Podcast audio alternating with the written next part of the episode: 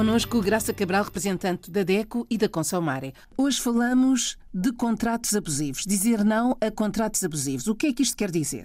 Ora, muito bem. Dizer não a contratos abusivos é saber recusar ou não assinar um documento, um contrato, primeiro que a pessoa não compreende o que é que lá está escrito e depois que não dá direitos ao consumidor, que é abusivo. Um contrato é um documento que tem várias cláusulas, ou seja, tem várias, vários deveres, várias obrigações e vários direitos para as duas partes. Vamos exemplificar com um caso concreto. O consumidor vai para uma casa nova e vai pedir água e luz para aquela casa. Vai fazer contrato para ter luz lá em casa e contrato para ter água canalizada.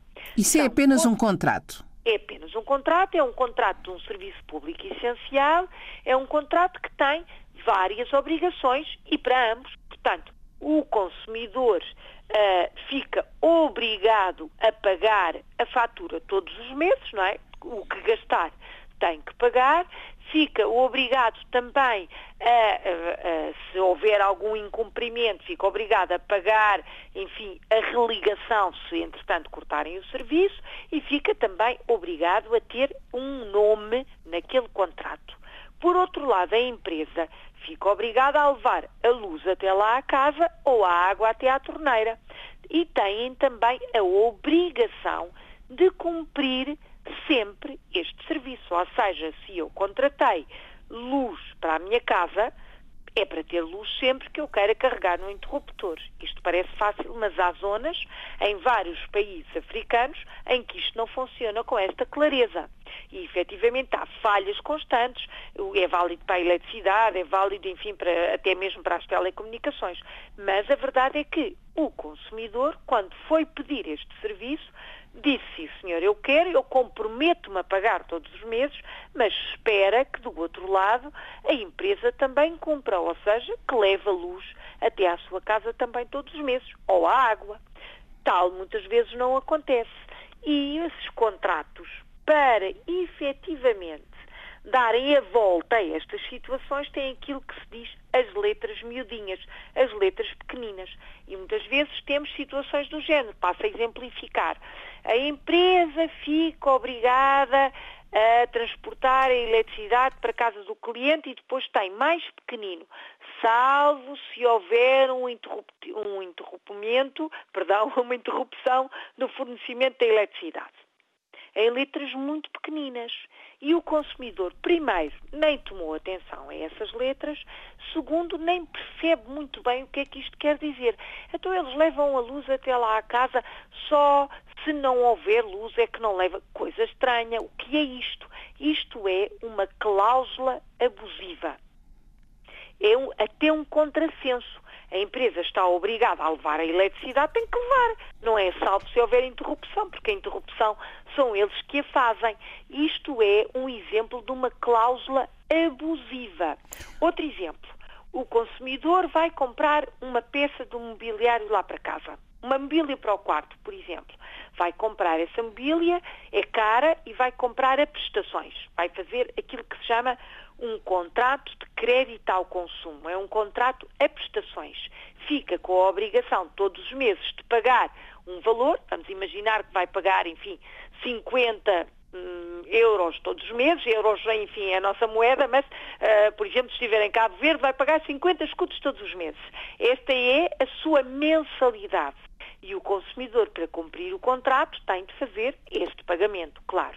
Por outro lado, a empresa que vendeu, a loja que vendeu a mobília, fica obrigada a entregar a mobília, montar e, no caso de haver qualquer problema, o consumidor fica desempregado, enfim, há qualquer situação, pode o consumidor arrepender-se, devolver a, a mobília e fica a coisa terminada, fica o contrato terminado. Isto é o que o consumidor pensa.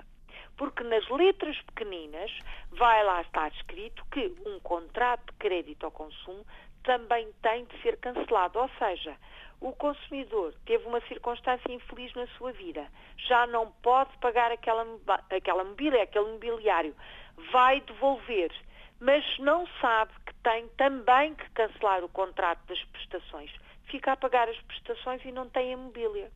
E se não pagar, até pode ser levado a tribunal. Tudo isto são exemplos de contratos abusivos. abusivos. Então, oh, Graça, se uh, o consumidor não perceber ou não se aperceber dessas letras pequeninas, o que é que deve fazer? Deve trazer consigo uma cópia do contrato antes de assinar nunca assinar um contrato sem ler primeiro. Tem que ler primeiro e tem que o perceber primeiro.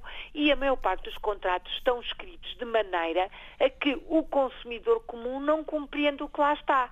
É escrito sempre com uma linguagem, hum, enfim, mais jurídica. E o comum cidadão não percebe o que ali está. Então, o que é que deve fazer? Eu, estou a ler, mas não estou a perceber bem, eu vou pedir ajuda a uma Associação de Defesa do Consumidor, vou pedir ajuda a um familiar, vou pedir ajuda, enfim, a quem quer que seja, eu quero uma cópia. E não assina leva a cópia, mostra, por exemplo, a uma Associação de Defesa do Consumidor e todos os países africanos de língua oficial portuguesa têm uma Associação de Consumidores. E temos também a Consumária, que é a federação de todas as associações de consumidores que falam português, todos nós podemos ajudar aquele consumidor. Mostra-nos a cópia, envia-nos, por exemplo, pelo correio, por e-mail, vai, vai à associação lá na terra e mostra pessoalmente ao advogado que está de serviço tem as explicações todas, percebe tudo aquilo que o contrato diz, quer mesmo comprar, volta lá e assina. Pronto, é assim. O consumidor tem o direito de trazer uma cópia consigo para mostrar a quem o possa ajudar. E tem sempre, sempre, sempre, sempre o direito e o dever de não assinar nada sem ler primeiro, nem assinar documentos em branco. Nunca se faz isso.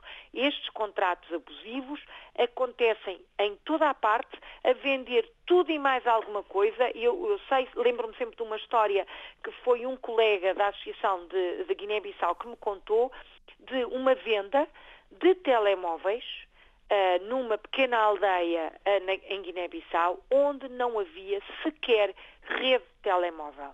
Não havia rede móvel não havia telecomunicações, não havia absolutamente nada e houve um espertalhão que foi vender telemóveis lá à aldeia.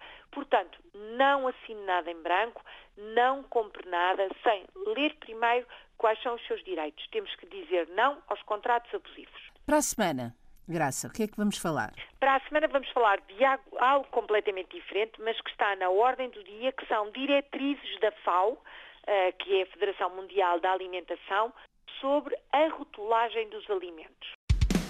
Olhe por si.